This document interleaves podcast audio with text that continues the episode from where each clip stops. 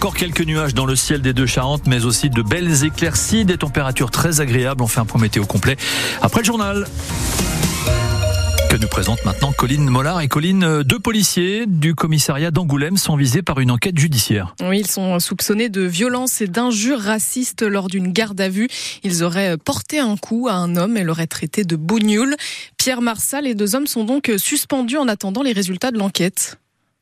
Oui, Colline, les faits se sont produits fin janvier au commissariat d'Angoulême. Selon la procureure de la République d'Angoulême, Stéphanie Howins, c'était en marge du placement en garde à vue d'un individu suspecté d'avoir avec d'autres commis une agression sexuelle sur la passagère d'un TGV. Des informations confirmées à l'AFP par le directeur départemental de la police nationale, Jean-Luc Altavule, qui a adressé un signalement au parquet après avoir appris que ces deux policiers de voie publique étaient, je cite, susceptibles de s'être livrés à des violences illégitimes doublées de propos racistes au préjudice d'un tiers. La scène a été captée en vidéo par la caméra piéton de l'un des policiers. La procureure a saisi l'inspection générale de la police, l'IGPN, la police nationale, qui annonce sur son compte X avoir réaffecté à des tâches administratives les deux policiers qui ont été désarmés. Une enquête administrative est ouverte et ils vont être suspendus. Les précisions de Pierre Marsat pour France Bleu.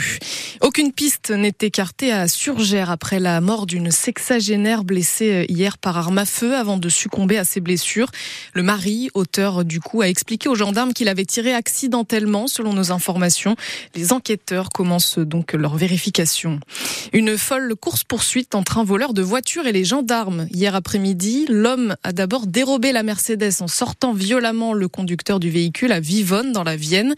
Il a ensuite filé via la Nationale 10 direction la Charente, rue Fec, baigne avec les gendarmes à sa poursuite tout le long. Puis en Charente-Maritime, il a fini par laisser la voiture du côté de Gémozac. Il n'a toujours pas été retrouvé malgré le renfort d'un hélicoptère et de chiens. On vous raconte cette histoire rocambolesque sur francebleu-larochelle.fr.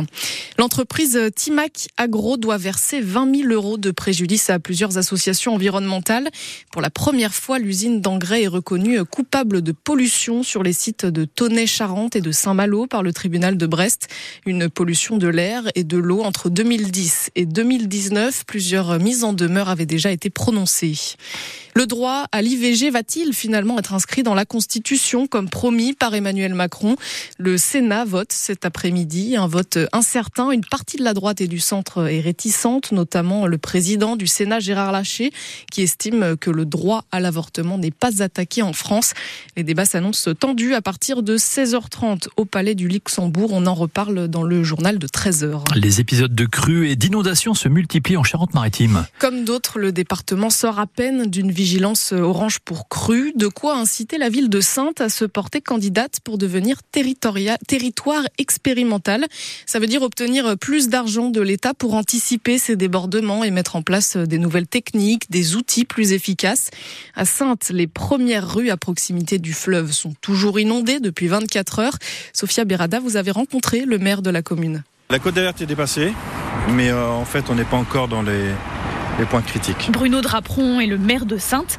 Il scrute la Charente de son œil, devenu expert au fil des crues. Les premières rues impactées sont vers 4,60. Quand on devient maire de Sainte, on devient expert météo un peu aussi. Il le faut.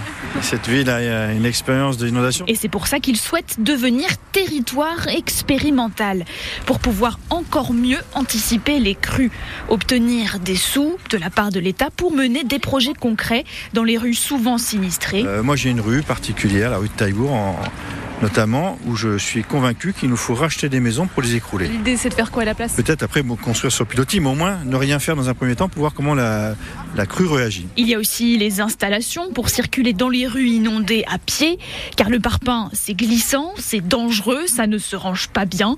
Le bon matériel, ça coûte plus cher. Si l'État me donne gentiment 500 000 euros demain, euh, je suis capable d'équiper toutes mes rues. Les sous de l'État serviraient aussi à trouver des solutions pour retenir l'eau en amont de la ville. Est-ce que c'est construire des grands lacs de retenue d'eau Est-ce que c'est euh, des barrages? Est-ce qu'il faut des bâtards d'eau dans un endroits Et toutes ces solutions ne se cantonneraient pas qu'à Sainte. Elles serviraient aussi aux autres villes traversées par le fleuve Charente, comme Dompierre, Angoulême ou Cognac. Et le maire de Sainte a prévenu le ministre de l'écologie Christophe Béchu de ce souhait de devenir territoire expérimental.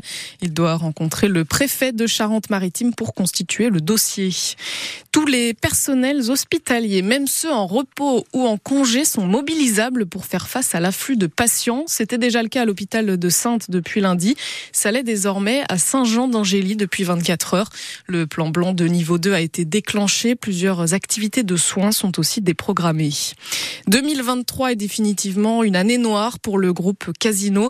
Le distributeur qui lutte pour sa survie vient de publier ses résultats financiers catastrophiques avec une perte de près de 6 milliards d'euros. Après des mois d'incertitude, le tribunal de commerce de Paris a validé lundi le plan de sauvegarde du, du distributeur, mais l'avenir des 50 000 salariés reste encore incertain. Le centre du 15 de France de rugby, Jonathan Danty, suspendu cinq semaines. Le comité de discipline du tournoi Destination a finalement rendu sa décision après l'exclusion du Rochelet sur carton rouge dimanche dernier contre l'Italie. Du côté de l'effectif du stade Rochelet, 10 joueurs s'engagent dans la durée avec les jaunes et noirs.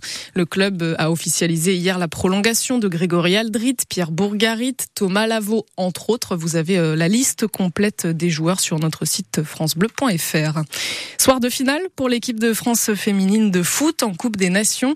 Les joueuses d'Hervé Renard seront opposées ce soir à l'Espagne, championne du monde titre, avec en ligne de mire un premier titre international. Et puis si vous aimez Charles Aznavour, sachez que son visage sera bientôt imprimé euh, sur des timbres collector. La Poste a dévoilé ce matin le prototype à l'occasion du centenaire de la naissance du chanteur, mort en 2018.